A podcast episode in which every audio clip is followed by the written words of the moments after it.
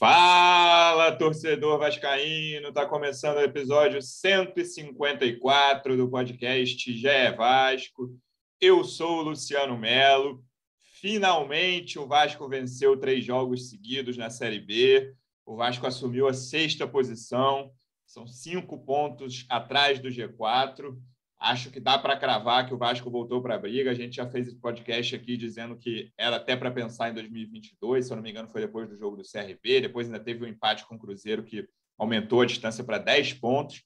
Mas três rodadas depois, três vitórias depois, a vantagem caiu pela metade, a desvantagem, né? a distância para o G4 caiu pela metade, 10 para 5. Precisa agora entrar no G4 aos poucos, mas o Vasco não jogou bem. É, jogou bons primeiros 20 minutos do segundo tempo ali, foi o suficiente para resolver. Mas foi, acho que a parte mais legal do jogo foi a torcida em Aracaju, desde a chegada do Vasco, de sexta para sábado na madrugada, aeroporto abarrotado. Me causa certa agonia, já falei aqui depois do jogo contra o Goiás, a aglomeração, mas é muito legal ver o amor que as pessoas têm pelo Vasco em todos os cantos do Brasil. E no estádio a mesma coisa torcida em peso, dividir o estádio ali com a torcida do Confiança, e acho que vai acontecer algo parecido em São Luís, no jogo contra o Sampaio Correia. Assuntos não faltam, estou recebendo aqui um dos repórteres que cobrem o dia a dia do Vasco no GE. Como é que você está, Hector Berlang? Seja bem-vindo. Fala, Luciano, beleza? E aí, o João? Boa tarde, boa tarde, bom dia, boa noite para quem está ouvindo, galera vascaína. Concordo com basicamente tudo que tu falou aí, mas vou esperar tu apresentar o João para molhar a palavra, como diz o outro. Justo, representante do Vasco no projeto A Voz da Torcida, do canal Portão 9 no YouTube. Como é que você está, João Almirante? Seja bem-vindo.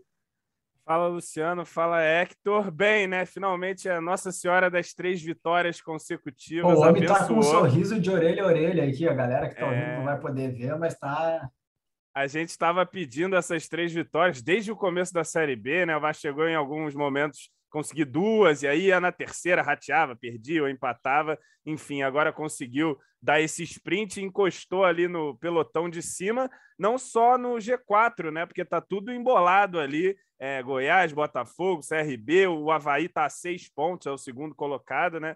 Então, assim, o Vasco tem uma próxima rodada contra o Sampaio e, e vai se vencer, inevitavelmente encostar mais, porque CRB e Botafogo é, podem ambos perder pontos, ou um vai tirar ponto ali do outro. Então o Vasco tem tudo para estar tá aí a dois pontos, quem sabe, do G4 e jogar contra o Curitiba em São Januário para entrar, né? Basta vencer o Sampaio Correia, vamos um passinho de cada vez, mas acho que hoje o time, o trabalho do Fernando Diniz e a chegada do Nenê, enfim, permitem a gente acreditar que o Vasco é favorito contra o Sampaio Correia na próxima rodada e tem condições de, de trazer mais três pontos e encostar.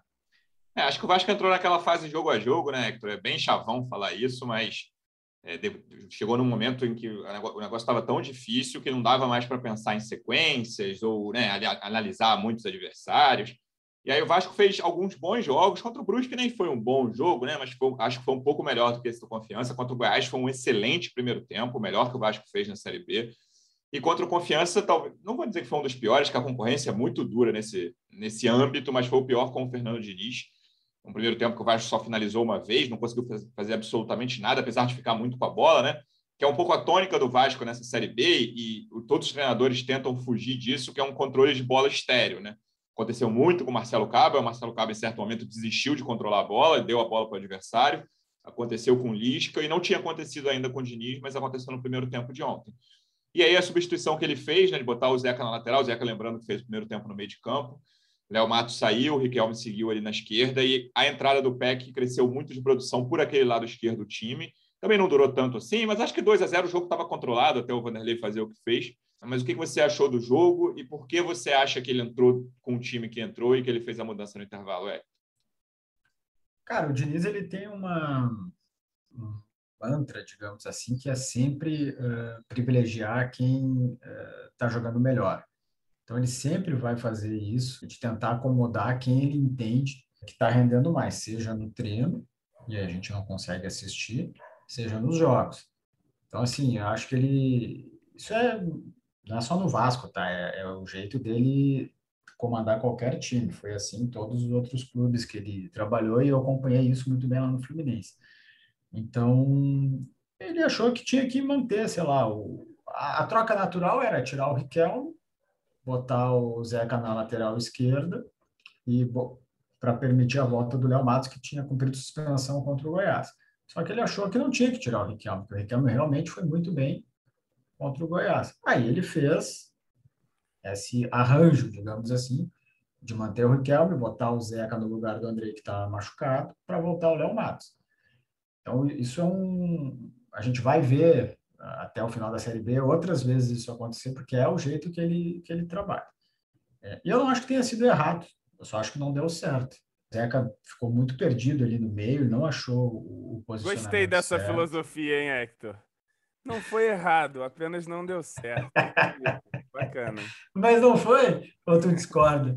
Não, é, acho que, cara, eu acho que ele justificou na coletiva depois que o Peck talvez não tivesse pronto para ser titular, né? Que teve uma Sim, lesão no tornozelo, estava se tratando é. e tal. É, e aí eu acho que por isso se justificava. Era uma das coisas que se especulava, né? Você colocar é, o mas aí, mas aí ele poderia botar um outro jogador lá no, no lugar. Caio, né? Alguém. Enfim, não deu certo. Acho que o Zeca não achou o, posicionamento correto. Ele não ele não ficou nem marcando e nem atacando. Ele ficou, acho, um bom tempo assim do primeiro tempo totalmente perdido, cara. E acho que isso aconteceu também porque o, o, o Confiança foi o time que melhor marcou o Vasco nesse, nesses jogos com o Diniz. Conseguiu fazer uma estratégia assim de povoar bem ali o, o meio de campo. A linha do meio de campo estava muito próxima da linha da defesa, ou a linha da defesa estava muito próxima do, do meio de campo. Não tinha pouco espaço ali para o Vasco fazer as aproximações, as trocas de passe. Tanto que o, o, o Vasco está atacando basicamente de uma forma, né? traz todo mundo para um, um lado.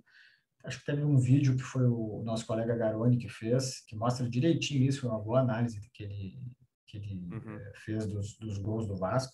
Traz todo mundo para um lado e explora o, o, outro lado que tem menos gente, ele consegue ter uma situação de mano a mano, ou dois contra dois, às vezes até uma superioridade numérica. Não é nenhuma eh, invenção do Diniz nem nada, isso é uma tática que existe, muitos times fazem, mas no Vasco deu muito, deu certo porque deu certo muito rápido desde o primeiro jogo o Vasco conseguiu fazer isso. Só que como o Confiança estava congestionando muito, o Vasco não conseguia trocar a, passes e criar a, situação para poder inverter a bola. Você fez isso uma vez só no primeiro tempo, né? Nem cruzou e o Morato quase fez de cabeça. Então, acho que teve esses dois pontos. Não deu certo o Zeca, e aí deixou o meio de campo ali mais lento, o Vasco não teve aquela tanta... Dinâmica, né? Dinâmica, troca de posição, e o Confiança marcou muito bem. E aí o Diniz o mérito de corrigir isso no intervalo, de admitir que não deu certo e mudar. E botou o PEC, o PEC conseguiu aproveitar e explorar muito mais o, o espaço, é um jogador ali que, que acho que está numa boa fase. Fez o jogo é, do Riquelme crescer, fez o jogo fez do Nenê crescer. e acho que os jogadores, de, de, uma maneira também, o Diniz fala sobre isso, mudaram ali a, a postura, se movimentaram mais. Acho que a confiança cansou, não conseguiu manter a mesma a mesma postura.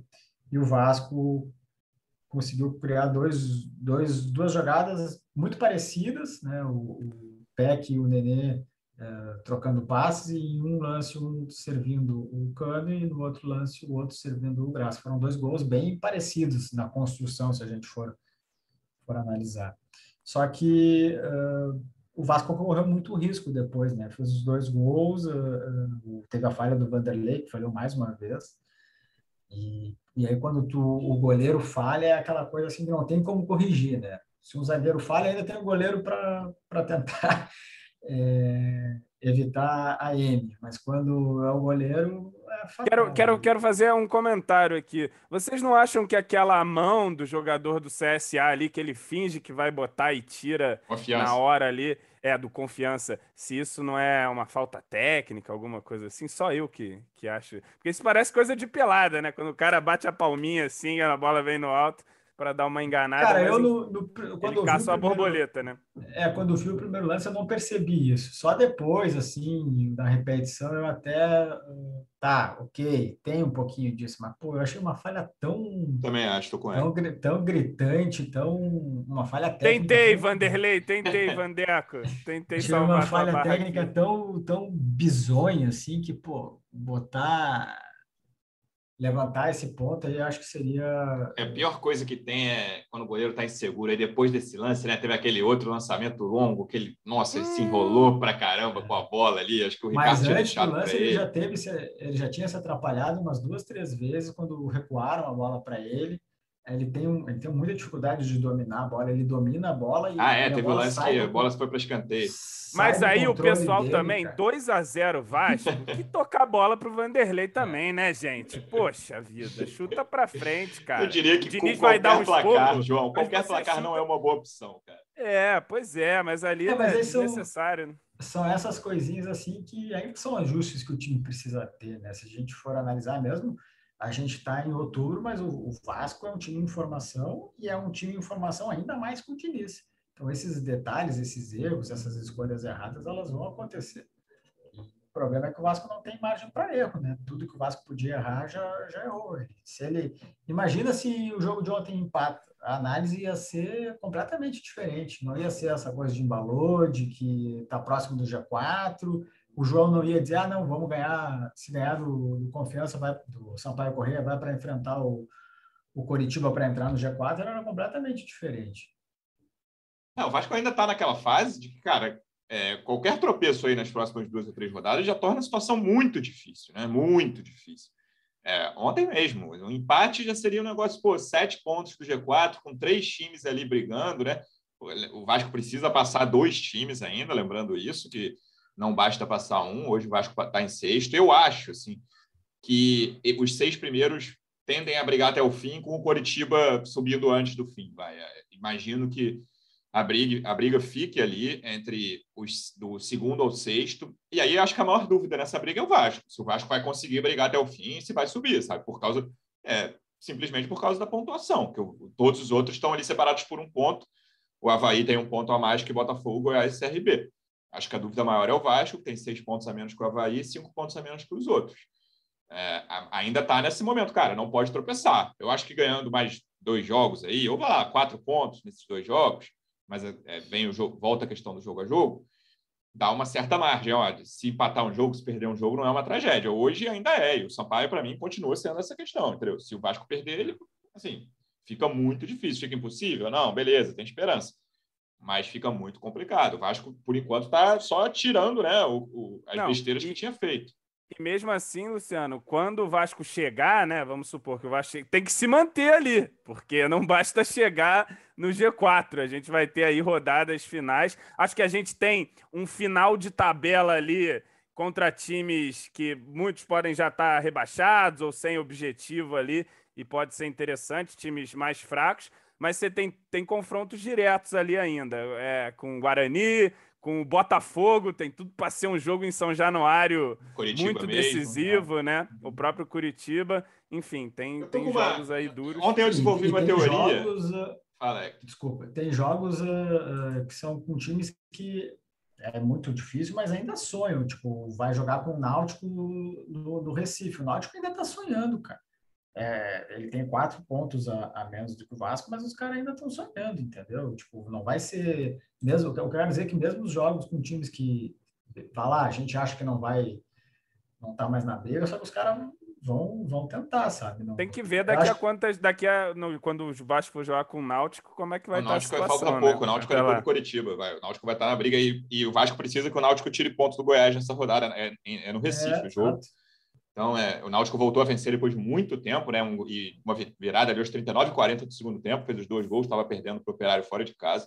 Então, eu imagino que. Eu acho, por exemplo, que o Náutico tem mais condição de ficar até o fim. Acho que não vai subir do que Guarani e CSA que estão ali logo atrás é. do Vasco. Eu não acredito muito. E o Vasco que perdeu seis pontos para o Operário? Agora você me lembrou disso Exatamente. aí. Exatamente. Eu acho que. Triste. Eu não lembro se o, se o Operário já voltou a ganhar um jogo depois disso, cara. Que ele demitiu aquele técnico que é bem novinho, né? Gordinho, assim, que é bem novo. Uhum. Foi demitido é, agora há pouco. Eu acho que, é, se eu não me engano, a última vitória deles foi contra o Vasco, tem que conferir.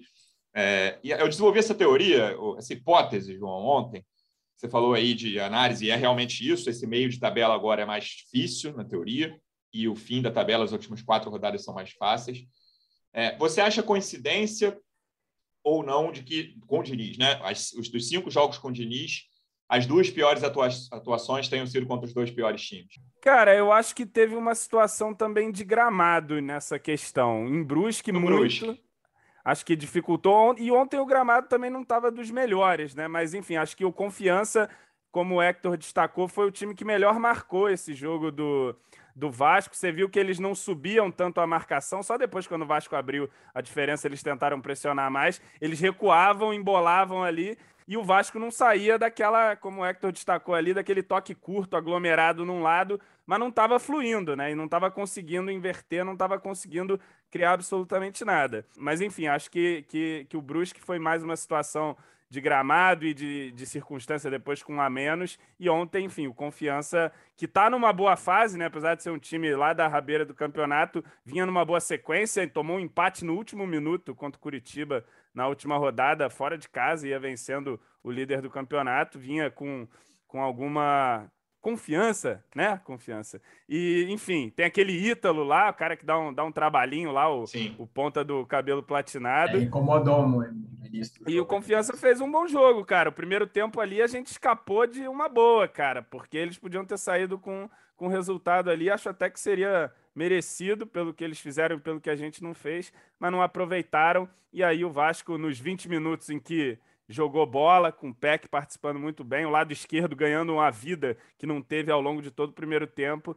A gente construiu dois bonitos gols. O primeiro, o Cano, destacar o Cano também, que estava aí. Bolaço, ele, marcou, ele marcou um contra o CRB ali, mas num desvio, né? Mas ontem ele, um domínio na área ali, girou em cima da marcação e fez um gol importantíssimo, né? Abrindo o placar logo depois da polêmica, que eu não sei se a gente vai falar, claro, vamos falar. ou não, mas Santa Claus, já está rebatizado aí, decidiu peitar o VAR, na minha opinião, corretamente. Para mim, aquilo ali é um lance interpretativo. Ele viu na dinâmica de jogo, achou. Aí o VAR tem essa coisa: né? ele chama, aí mostra 10 replay para o juiz, câmera lenta aqui, até o cara fala: não, é tal. E o Klaus manteve a decisão dele de campo. E se entra aqui ali no comecinho, gol de confiança, um pênalti, a coisa podia ter sido muito diferente. Né? É, a hipótese que eu falei é até em relação à marcação mesmo dos times que estão mais para baixo na tabela, sabe? Se eles vão entrar mais para marcar do que os times que estão acima, como o Goiás nem entrou muito para marcar. Eu acho até que o Vasco teria tido uma atuação parecida contra um time de baixo também, naquela, como a forma como entrou ali em São Januário no último jogo primeiro tempo foi muito avassalador. Acho que a postura do Goiás foi até. Né, não dou nem para dizer que eles estavam super ousados. Tal, é que o Vasco entrou para comer o Goiás, como, é, o como falou o Diniz.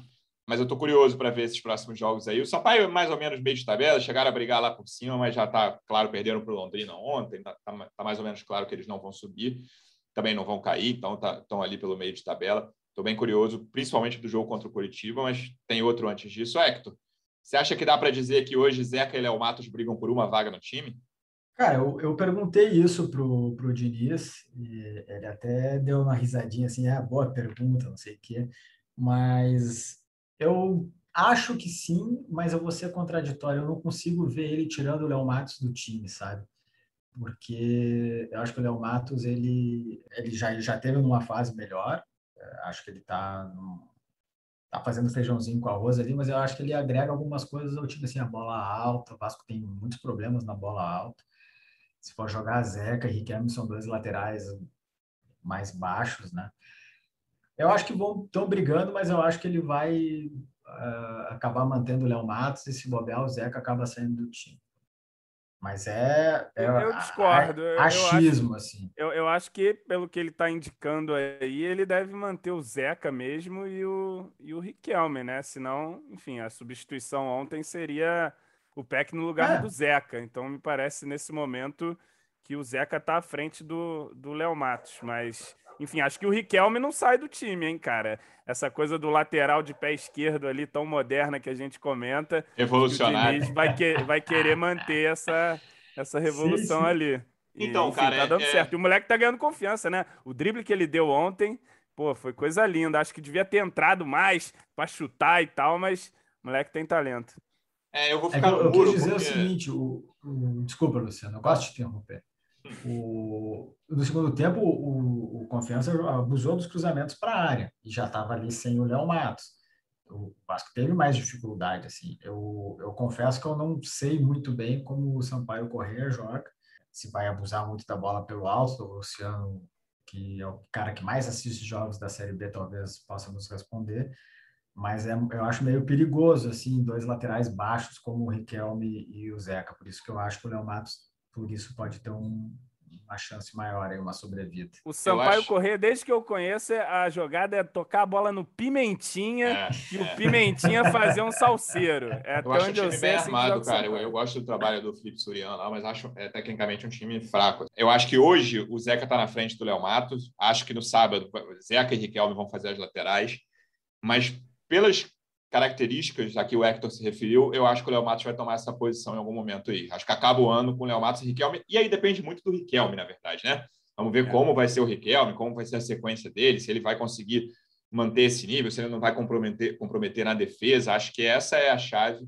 Eu, eu concordo com o Hector que eu acho, eu, por exemplo, deixaria o Léo Matos. Tá? Eu acho que a bola aérea, acho que ele mais firme que o Zeca em dividida, assim, muito, né? a gente, a firmeza até excessiva né, do Léo Matos é, acho que é um cara que pode agregar mais que o Zeca. Mas vamos ver, o Zeca na direita jogou mais do que na esquerda, sempre que, que esteve ali, que não, nem foram tantas vezes assim, mas conseguiu ir bem quando esteve por ali. E aí, a gente falou do Riquelme, Hector, o Peck é outro garoto que conseguiu crescer, né? Ele é um cara que pô, já teve várias oscilações, a gente fala do André, que é o rei das oscilações, mas o Bruno Gomes também, e o próprio Peck, é um cara que, pô, indiscutivelmente tem talento, né? Vários técnicos, eu lembro do Abel quando ia estrear no primeiro jogo lá do Carioca de 20, que falou, cara, tô maravilhado com esse garoto e esse menino. E aí o Peck foi muito mal, logo perdeu a posição. Conseguiu depois voltar a né, aparecer bem no profissional, coisa que ele não conseguiu no início. E eu acho que ele vai ser uma opção aí até de titular, cara. Não sei se já de cara no próximo jogo, mas ele entrou muito bem ali, foi decisivo para o Vasco vencer o jogo. Eu acho o Peck um cara muito consciente do que, que ele pode, embora jovem, e do onde ele tem que melhorar. Depois de ter aparecido muito bem, e o Abel falar maravilhas dele, e ele ter ido muito mal no, naquele início lá de Carioca, acho que ele deu um passe para o Cano fazer um gol na, na segunda rodada, agora não vou me lembrar contra quem, foi o primeiro gol do Cano pelo Vasco, um gol de cabeça. Boa Vista, foi lá contra o Boa Cariacica. Isso, isso. Aí aquele foi o único momento que ele teve assim bom. E aí depois ficou sem opção, sem, sem chance, nem sendo opção no banco. E aí ele tomou uma decisão de, junto com, com quem cuida da carreira dele, com o próprio Vasco, de voltar para a base. Ele deu um passo atrás, voltou para a base, foi uma figura muito importante nas conquistas do Vasco lá no Sub-20. E isso foi muito bom para ele em confiança, para continuar evoluindo. Tanto que quando ele volta para o profissional, eu acho que já é com, com o Vanderlei, é, o Vanderlei até faz uma comparação assim de quando ele teve a primeira passagem com o Vasco, dizendo, pô, o Peck era um, um menino que a gente sempre via é, méritos e, e, futuro, mas ele não conseguia dar sequência à jogada, ele dava um drible e errava, era desarmado. Hoje ele dá sequência, ele dá o drible, vai para cima, dá um passo e faz o gol. Então, ele, ele é um cara que evoluiu muito e acho que muito por essa consciência que ele tem de, de saber que precisa disso, precisa daquilo. E, e o Diniz é um cara que conseguiu, na comparação com o Marcelo Cabo e com o Lisca, dar uma confiança muito maior para os jogadores do Vasco, não só o PEC, como todos.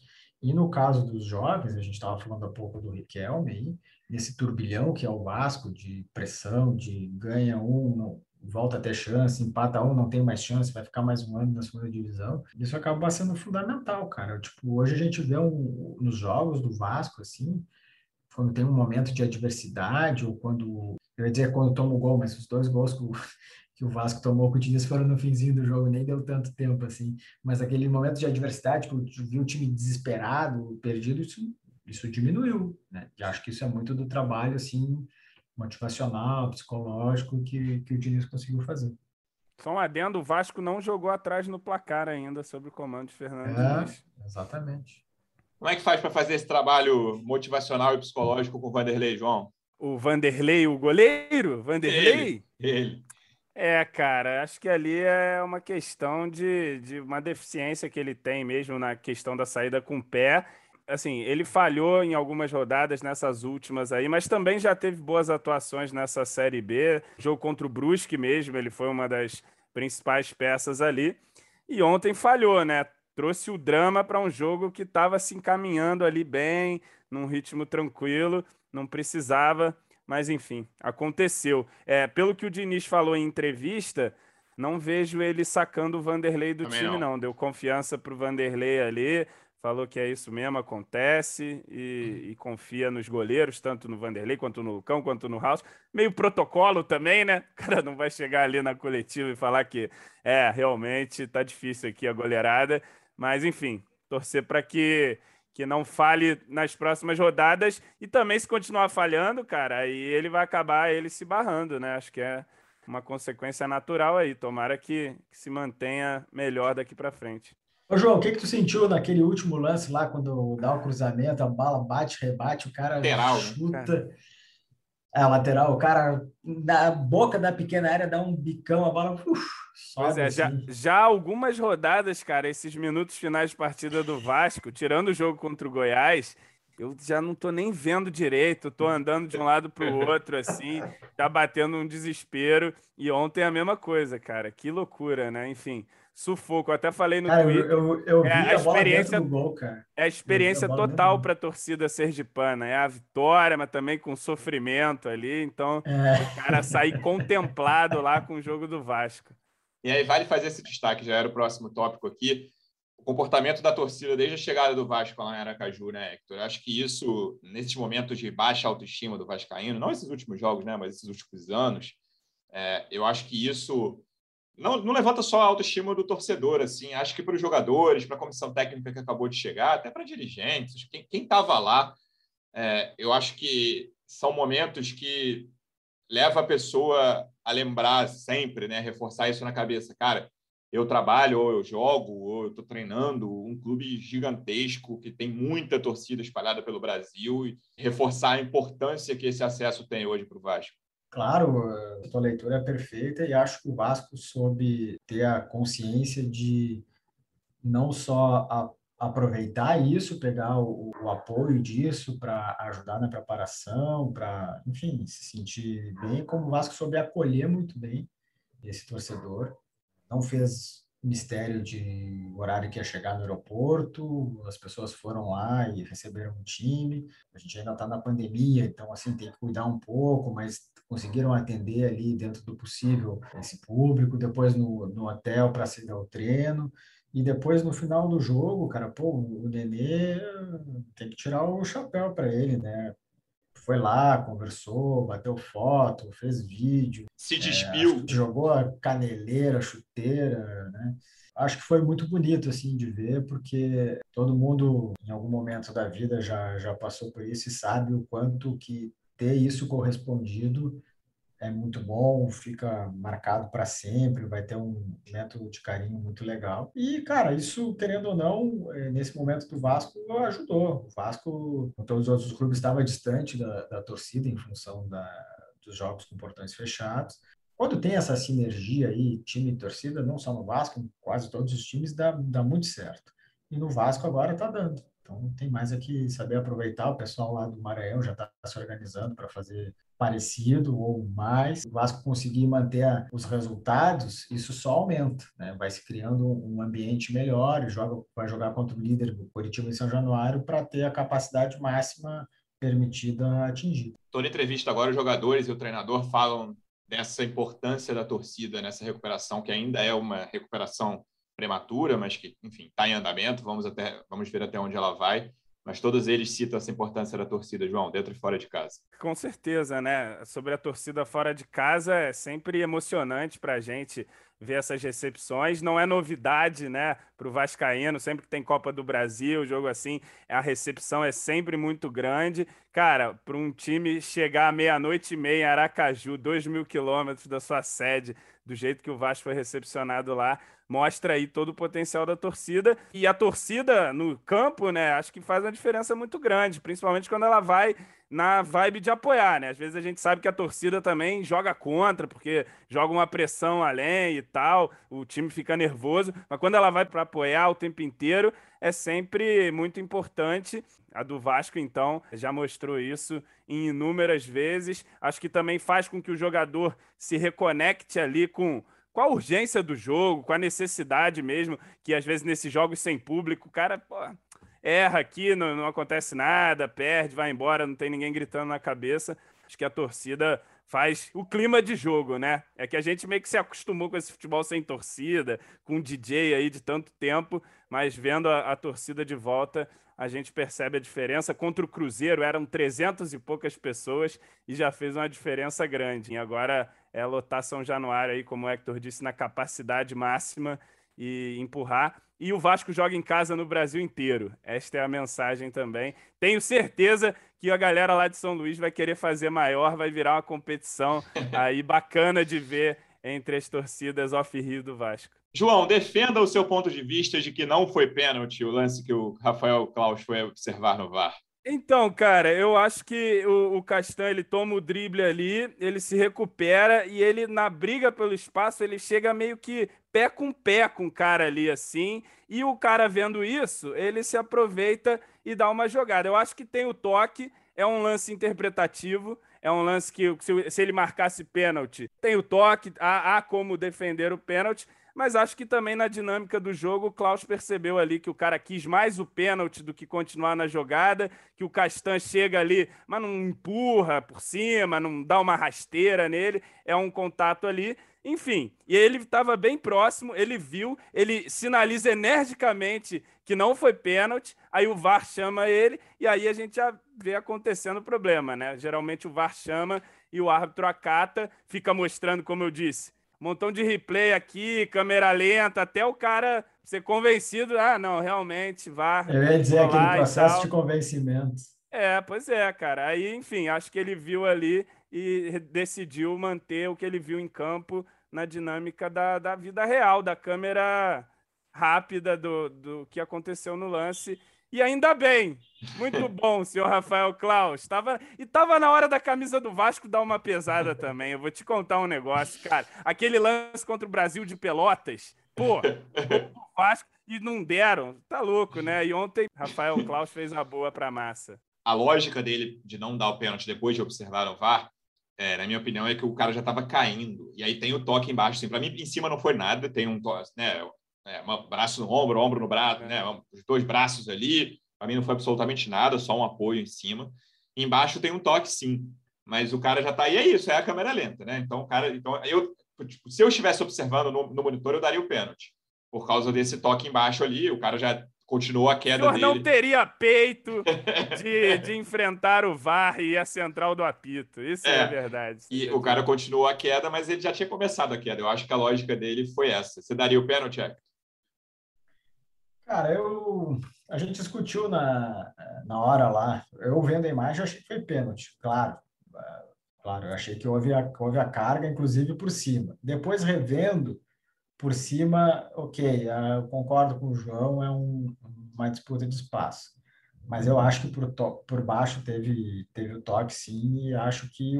Concordo que o jogador atacante, não me lembro qual é o nome dele, deu uma valorizada.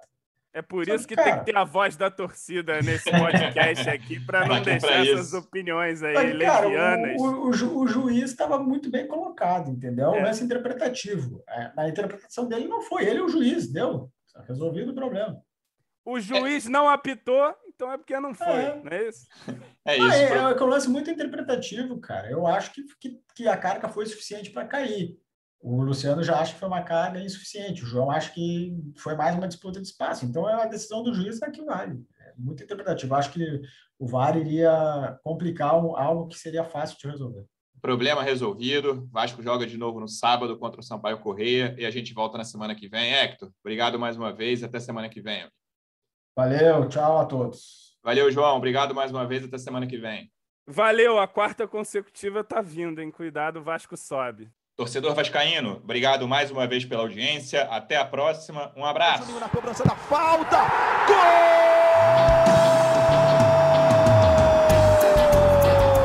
Gol! Podcast. Sabe de quem? Do Vasco! Do Vascão da Gama, do Gigante da Colina.